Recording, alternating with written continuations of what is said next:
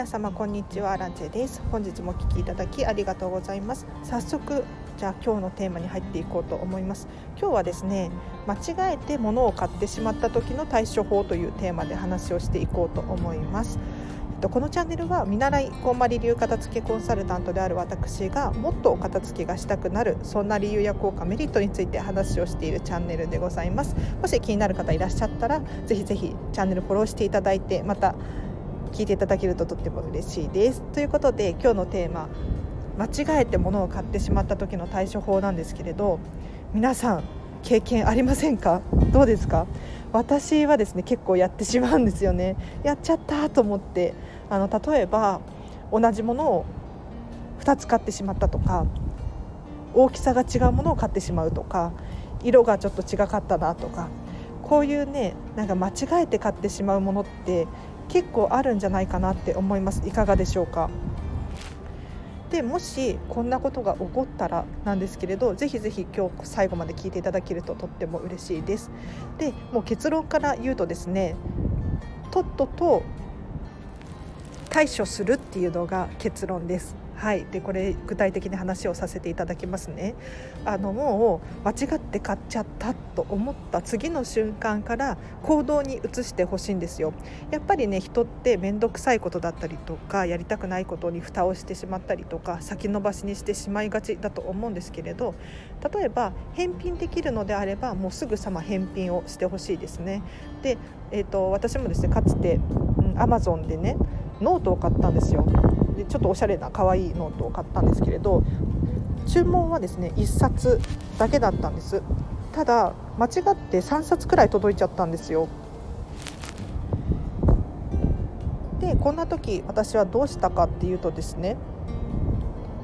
もうすぐさま返品しましたね。もうその日のうちに返品処理をさせていただきました。ちょっとだいぶ風が強いですか？大丈夫ですか？このまま続けさせてください。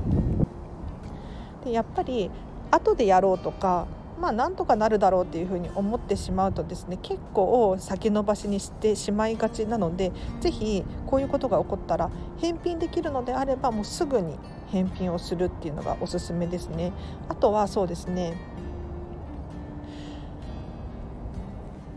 サイズを間違えて買ってしまったりとか色を間違えて買ってしまったりっていうことがよくあるかもなと思うんです。で私もですね先日ちょっとノート買う時にこれもそうなんですけど間違って大きいやつ買っちゃったんですよ。でこの時どうしたかっていうともうすぐさま新しいノートを買い直しました。はい。正しいサイズのものを買い直しましたね。で古いノートどうするかっていうと,、えーとまあ、使おうとは思っています。はい。でどうしても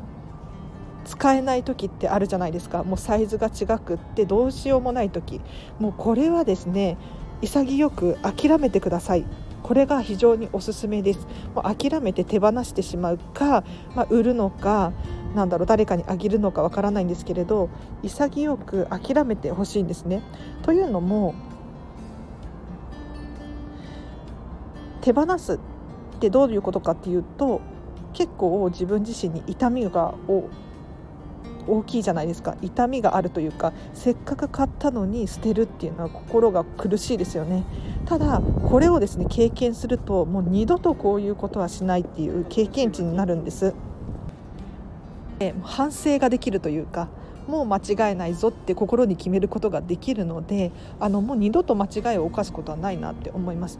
なのでこれをでもね経験しするのとしないのでは大違いで例えばうん間違ったサイズ買っちゃったけど、まあ、使おうと思えば使える。色違いだけど使おうと思えば使える。それでなんとなく使ってしまう。そうすると罪悪感がないですよね。なのでもしかしたらまた次も間違えて買ってしまう可能性が出てくるんですよ。わかりますか？ちょっと私の言ってる意味伝わってますでしょうか？あのやっぱり人って痛みだったりとか苦しいっていう風に思わないと結構反省ができないなって私の経験値からそういう風に思うんですね。なのでもしなんとなく買ってしまったものをなんとなく使うのではなくってもしちょっとでも好みじゃないとかこれじゃなかったなっていうふうに思うものを買ってしまった場合はですねもう潔く諦めて次の人に回すとか売るとかもう手放してしまう捨ててしまうなんていう方法でですね自分自身に痛みを与えてほしいんですよ。せっかくの反省するチャンスこれね自分自身が成長するチャンスだと思いますで人って苦しいこととかって避けがちなんですけれどこういう苦しいことだったりとか、まあ辛いことだったりっていうのに挑んでいくとですねどんどん成長できるんですよね。もう最近口癖のように言ってるんですがこれ本当におすすめなのでぜひちょっとやりたくないなっていう面倒くさいこととかもぜひねあのご自身が成長できるチャンスだと思っていただいて、えーと、ちょっと苦しいかもしれないんですけれどぜひ間違って買ってもしまったものをなんとなく使うのではなくってもうすぐさま対処していただいて新しいものを買うのか返品するのかもう捨ててしまうのかっていうことをねしていただいてこんな苦しい思いはもう二度としたくないっていうところまで自分を陥れると次買う時だったりとか間違いがないかなって思うのでおすすめです。ということで今日はですね間違って物を買ってしまった時の対処法というテーマで話をさせていただきましたがいかがだったでしょうか？ということで今日はここまでにします。今日の合わせて聞きたいなんですけれどお片付けはまとめて手放す NG すぐに手放そうというテーマで話をしている回があります。こちらリンク貼っておきますのでぜひチェックしてみてください。でこれどういう回かというとですねあのお片付けをするとどうしても手放すものが出てくるんですよ。はい。でこれをですねまとめてやろうとかなんか土曜日になったらやろうとかなんだろう休みができたらとか時間が取れたらやろうっていうふうに考えると結構いつまでたっても先延ばしにしてしまうことがあるのでぜひまとめてやろうっていうふうに考えずにですねちょこちょこやるっていうのがおすすめなのでちょっとリンク貼っておきます。気になる方チェックしてみてください。でお知らせがいくつかあります。ノートでブログ書いてます。こちらはですね私がこのチャンネルで喋っている内容を文字に起こしたものです。でちょっとツイッター感覚で使ってる部分もあるので、えーと、つぶやいたりとか写真載せたりとかもしています。ぜひ気になる方フォローしてください。あとインスタグラムやってます。こちらはですね私がラジオ更新したよっていう情報だったりとかあとは私生活が見えたりとかでお片付けのレッスンの内容とかビフォーアフターなんかも載せていますので新地にお片付けが習いたいなんていう方いらっしゃったらこちらフォローしていただければなと思います。でゆくゆくはこちらでお仕事の依頼とかも受け付けようと思っていますのでぜひチェックしてほしいなと思います。であとレターを募集しておりますこのチャンネルではですねご意見ご感想だったりとかあとご質問ですね。何でも大丈夫です。ミニマリストについてとかこんまりメソッドについてとか、まあ、答えられる範囲で答えていこうと思ってますのでぜひ遠慮なさらずに同じ質問でも大丈夫です、えーと、レター送ってください。ということでじゃあこの辺ですかね。ふう。風が強いですかね。すいませんね。なんかねちょっと外が気持ちよくってここ。うん。海が見える感じのところで撮ってるんですけど横浜の。そうちょっと風が強すぎて。ごめんなさい。ちょっと何やってんのって感じなんですが。なんかもうね撮れるところで撮りたいんですよ。で思い立ったところで喋りたいなと思って。そうじゃないと結構このスタンド FM やろうやろうって思いつつ先延ばしにしちゃうんですよ。だからできる時にやりたいと思って風がめっちゃ入ってるかもしれないんですけれど今日は。ここで喋らせていただきました。でここからは雑談なのでちょっとお付き合いいただければなと思います。で今私クラウドファンディング考えてるんですよ。2月から一応クラウドファンディングを立ち上げようと思ってるんですね。でこれどういう内容かっていうともうアラチェに岡田付のコンサル頼みたいよっていう方がお得に体験できるような、えーと、クラウドファンディング立ち上げたいなと思っているんですでどうしてクラファンなのかっていうとですねやはりクラファンって支援って感じですよねなので私自身は、えーと、今このコロナの影響で結構収入がね不安定になっていてどこかで収入を得ないとやばいなって思ったんですよ。というのも私飲食店で働いていて今週とかもねもう半分くらいお休みなんですよねだからもう収入やばいなと思っていよいよそうなのでで今私にできることって片付けコンサルくらいしかないんですよ。でさらに言うと皆さんも多分このコロナとかなんだろうこの時代の影響でですねえーと、不安定になってると思うんですよ。私と同じように心が不安定だったりとか、まあ、収入が不安定だったりとかいろいろあると思うんですけれど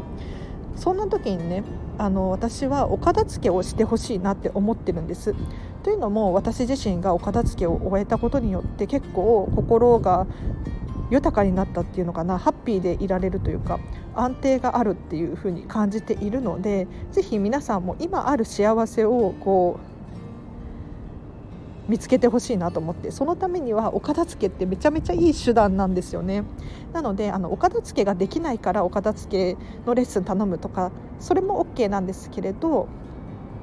なんとなく人生にモヤモヤしているとかもうちょっと今何かできることがあるんじゃないかっていう方にはね是非お片付けのレッスンを受けてほしいっていうふうに思ってですね。これも一応私ができる最大限の何て言うのかなお手伝いというかなのでクラウドファンディング立ち上げたいなと思っているんです。で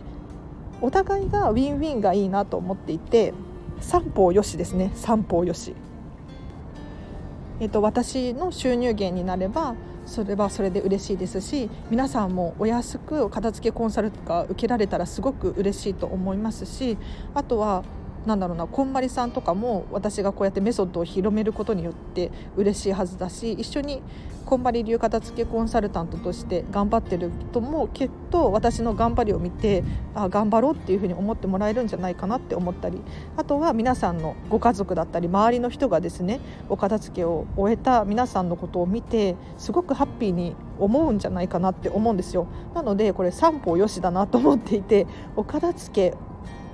すごく素敵なんですよ。だからお片付けをどうにかこうにかお得にね提供できる場が作れたらなと思って今クラウドファンディングを考えております。でちょっと後でサイト載せておきますね。なんとなく出来上がってきたので見てほしいなと思って。どうだろう？ちょっと難しい。写真とかが難しいんですよね。そう写真の編集が苦手で。うん。なのでこんな感じです今。なのでこのチャンネル聞いてくださってる方はお片付けに興味がある方ばかりだと思うのでお片付け終わらせたいなって思ってる方だったりとかコンサルタント頼みたいけど高いなって思ってる方とかあとは荒地さんに直接お話がしてみたいとかなんだろうないろんな理由何でも結構なのでこのクラファン支援していただけると嬉しいなって思います。私もですねすごく楽しいですし皆さんも多分ハッピーになれるそんな感じになるといいなと思ってやります。はい。これで全然集まらなかったらどうしようって感じなんですけどね。なんか最低金額が500円からなんで500円から支援できるようにしようと思っています。はい、そう300円とか100円とかでできたらいいなと思ってたんですけどなんか500円からしかできなかったので。でクラウドファンディング詳しくない方のためにちょっと話をするとですねクラウドファンディングこう支援されるじゃないですか。されると仮定するじゃないですか。それそのままの金額受け取れるわけじゃないんですよ。このクラウドファンディングのプラットフォーム私シルクハットっていうところを使っと使おうと思ってるんですけれどここにまず手数料が10%くらい取られちゃうんですよね。なのでまるまる私に入ってくるわけではないんです。はい。それだけうん、皆さんもね多分もしかしたら今後クラファン使うことになるかもしれないじゃないですか。もう今の時代ね新しいものどんどん取り入れていかないと追い追い置いてきぼりになっちゃうなと思って。なのでちょっと私もですね初めての試みなので不安なんですけれどやってみようかなって思っております。はい。じゃあクラファンの説明この辺りで終わらせていただこうと思います。ちょっと今日風がだガンガン入っちゃってますよね。ごめんなさいね。海が近くって。はい。ということでこのということでこのチャンネルは毎日更新しておりますのでもし気になる方いらっしゃったらぜひフォローしていただいてまた次回会えるととっても嬉しいです。皆さんのお片付け本当に応援しています。はい。あもうご質問ウェルカムなので全然どんどん送ってほしいなと思います。ではまた。今日も終わりですね。じゃあ今日の終わりも皆様ハッピーな一日を一緒に過ごしましょう。あらちでした。バイバイ。